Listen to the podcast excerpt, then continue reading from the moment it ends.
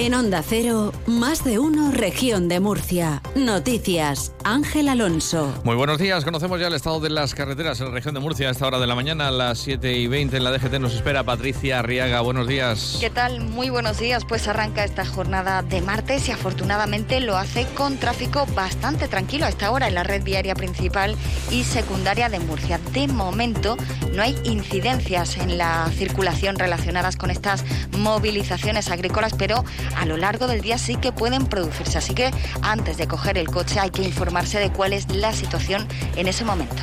Vamos con el tiempo. Total Energies, tu compañía multienergías, te trae el tiempo.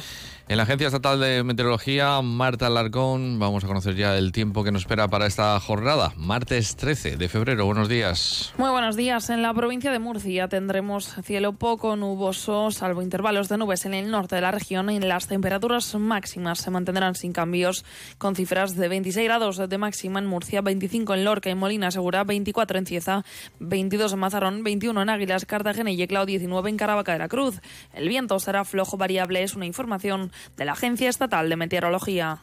Em, descafeinado de máquina, con dos de azúcar, leche de soja y, en, y, en, vaso, ¿vale? A ti que te gusta elegirlo todo, elige los tramos de luz más baratos con el plan ahora de Total Energies y paga la luz a precio de coste. Llámanos al 900-907-888 o entra en totalenergies.es y consulta condiciones. 12 grados de temperatura en estos momentos en el centro de Murcia.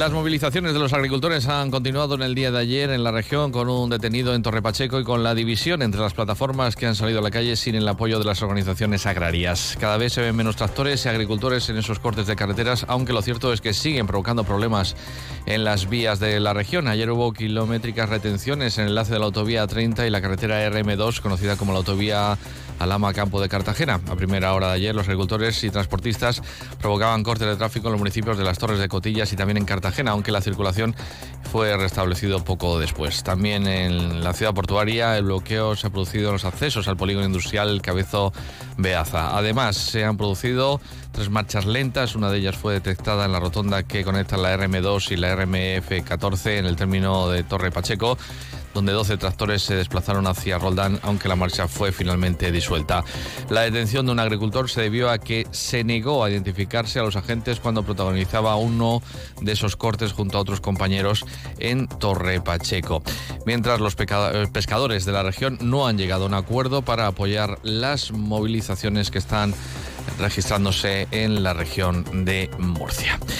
Hablamos ahora de educación. La Consejería de Educación va a ofrecer el próximo curso más de 7.500 plazas en régimen de gratuidad para el primer ciclo de educación infantil, es decir, para niños de 0 a 3 años. El Gobierno regional amplía la oferta de aulas de 2 a 3 años en centros sostenidos con fondos públicos y escuelas infantiles, independientemente de su titularidad, con 149 nuevas aulas y más de 3.000 plazas gratuitas respecto al curso 2023-2024. El consejero Víctor Marín ha presentado la nueva oferta y ha señalado que este incremento de plazas en el primer ciclo de educación infantil es histórico en la región, porque el pasado curso se ofrecieron 4.500 en régimen de gratuidad para niños de 0 a 3 años.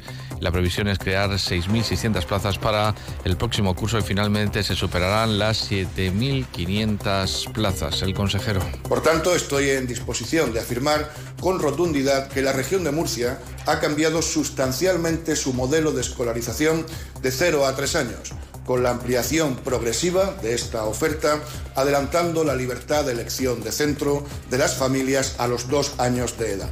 Alcanzar las 7.500 plazas en dos cursos escolares representa un salto cualitativo impresionante en la oferta educativa de la región para niños de dos años. Hablando de educación, está prevista para esta mañana una reunión en la Consejería para el tema del abandono escolar temprano en la comunidad autónoma, una región que es de las que acumula los peores datos en esta materia. El Ejecutivo Regional ha preparado un plan para intentar modificar esa tendencia, una iniciativa que se va a presentar a los sindicatos en la Mesa Regional de Absentismo y Abandono Escolar, donde están representados todos los sectores implicados en la educación. Para comisiones obreras, lo que se debe hacer es invertir más en educación porque el gasto por alumno en la región es de 5.970 73 euros.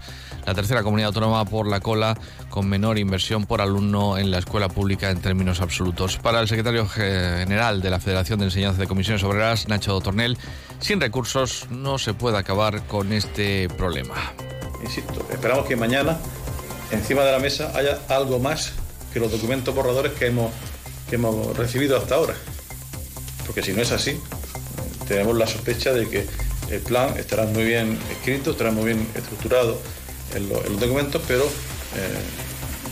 sospechamos que eh, se quedará o en papel o quedará sobre las espaldas de los docentes que tendrán que asumir sin recursos otra tarea más. El presidente de la Asociación de la Industria Agroalimentaria, Grupal, José García, comparte las reivindicaciones de los agricultores y ganaderos, pero no el modo en el que se están manifestando, con cortes a las carreteras. Tras reunirse con el presidente autonómico, Fernando López Miras, José García señala que si las movilizaciones se prolongan en el tiempo, sí podrían producirse problemas de abastecimiento que perjudicarían a la industria agroalimentaria. Por lo menos nuestros productos terminados no son perecederos, no es algo que tal, pero sí que el suministro de prolongarse, claro que causaría daño. Es lo que decía anteriormente, que estando eh, totalmente de acuerdo con que eh, estas reivindicaciones salgan a la calle, pero sí deben respetar que el resto de ciudadanos tenemos que hacer la vida y nuestra vida normal. ¿no? Tiene que hacer la sociedad en su conjunto un esfuerzo para poner en valor una actividad que siendo primaria es esencial.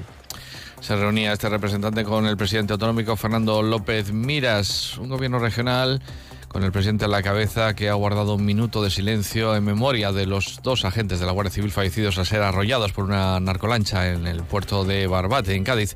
López Miras ha pedido al gobierno de España que refuerce los recursos de la Guardia Civil y de los cuerpos y fuerzas de seguridad del Estado. Un presidente que ha dicho que la región está consternada, al mismo tiempo que orgullosa de unas fuerzas de seguridad comprometidas con la libertad y con el cumplimiento de la ley, incluso jugándose la vida. Huyendo de todo oportunismo político, creo que en estos momentos y en situaciones tan dramáticas solo aportan más dolor también a, las víctimas, pero huyendo del oportunismo político creo que, que el Gobierno de España, por supuesto, y que el Ministerio tienen que replantearse muchas cuestiones y tienen que dotar de los recursos suficientes a la Guardia Civil, por supuesto, y a las fuerzas y cuerpos de seguridad del Estado para que puedan hacer su trabajo como lo están haciendo, pero con la mayor seguridad posible. Nos vamos hasta Cartagena. El vicepresidente de la Autoridad Portuaria, Pedro Pablo Hernández, no creo que reducir las tasas a las importaciones de productos hortofrutícolas de fuera de España y Europa, como pide Podemos, sea la solución a la crisis que sufren los agricultores. Máxime cuando esas mismas rebajas también se aplican a nuestras exportaciones. Onda Cero Cartagena, Paco Rivas. Pedro Pablo Hernández explicaba que en ocasiones son las mismas empresas agroalimentarias de la región las que importan productos de fuera para no perder mercado en Europa cuando aquí falta producción. Además, quitar las bonificaciones podría suponer que esas importaciones podrían desviarse a otros puertos en detrimento del nuestro. Eh, modificar eso tiene un efecto económico sobre la mercancía muy, muy, muy limitado. No creo que sea el nudo gordiano de la solución a los problemas de la agricultura. Y además estamos hablando de unas tasas que son tanto para la importación como para la exportación, porque son las mismas empresas, es decir, las empresas de la región de Murcia eh, que producen eh, productos agroalimentarios cuando no tienen producción son los que importan para poder atender a sus clientes en Europa. Igual ponemos en riesgo su negocio y además lo único que puede hacer es, distorsionar lo que ya se está haciendo y esa mercancía va a seguir viniendo por otro puerto español o por otro europeo. Por su parte, la Guardia Civil ha desarrollado una operación denominada Malasa, una investigación dirigida a esclarecer una supuesta agresión sexual ocurrida en un domicilio en Fuente Álamo, que ha culminado con la localización de un joven de nacionalidad marroquí que ha resultado detenido como presunto autor de los delitos de agresión sexual y tráfico de drogas. Un instante y nos acercamos a la información deportiva.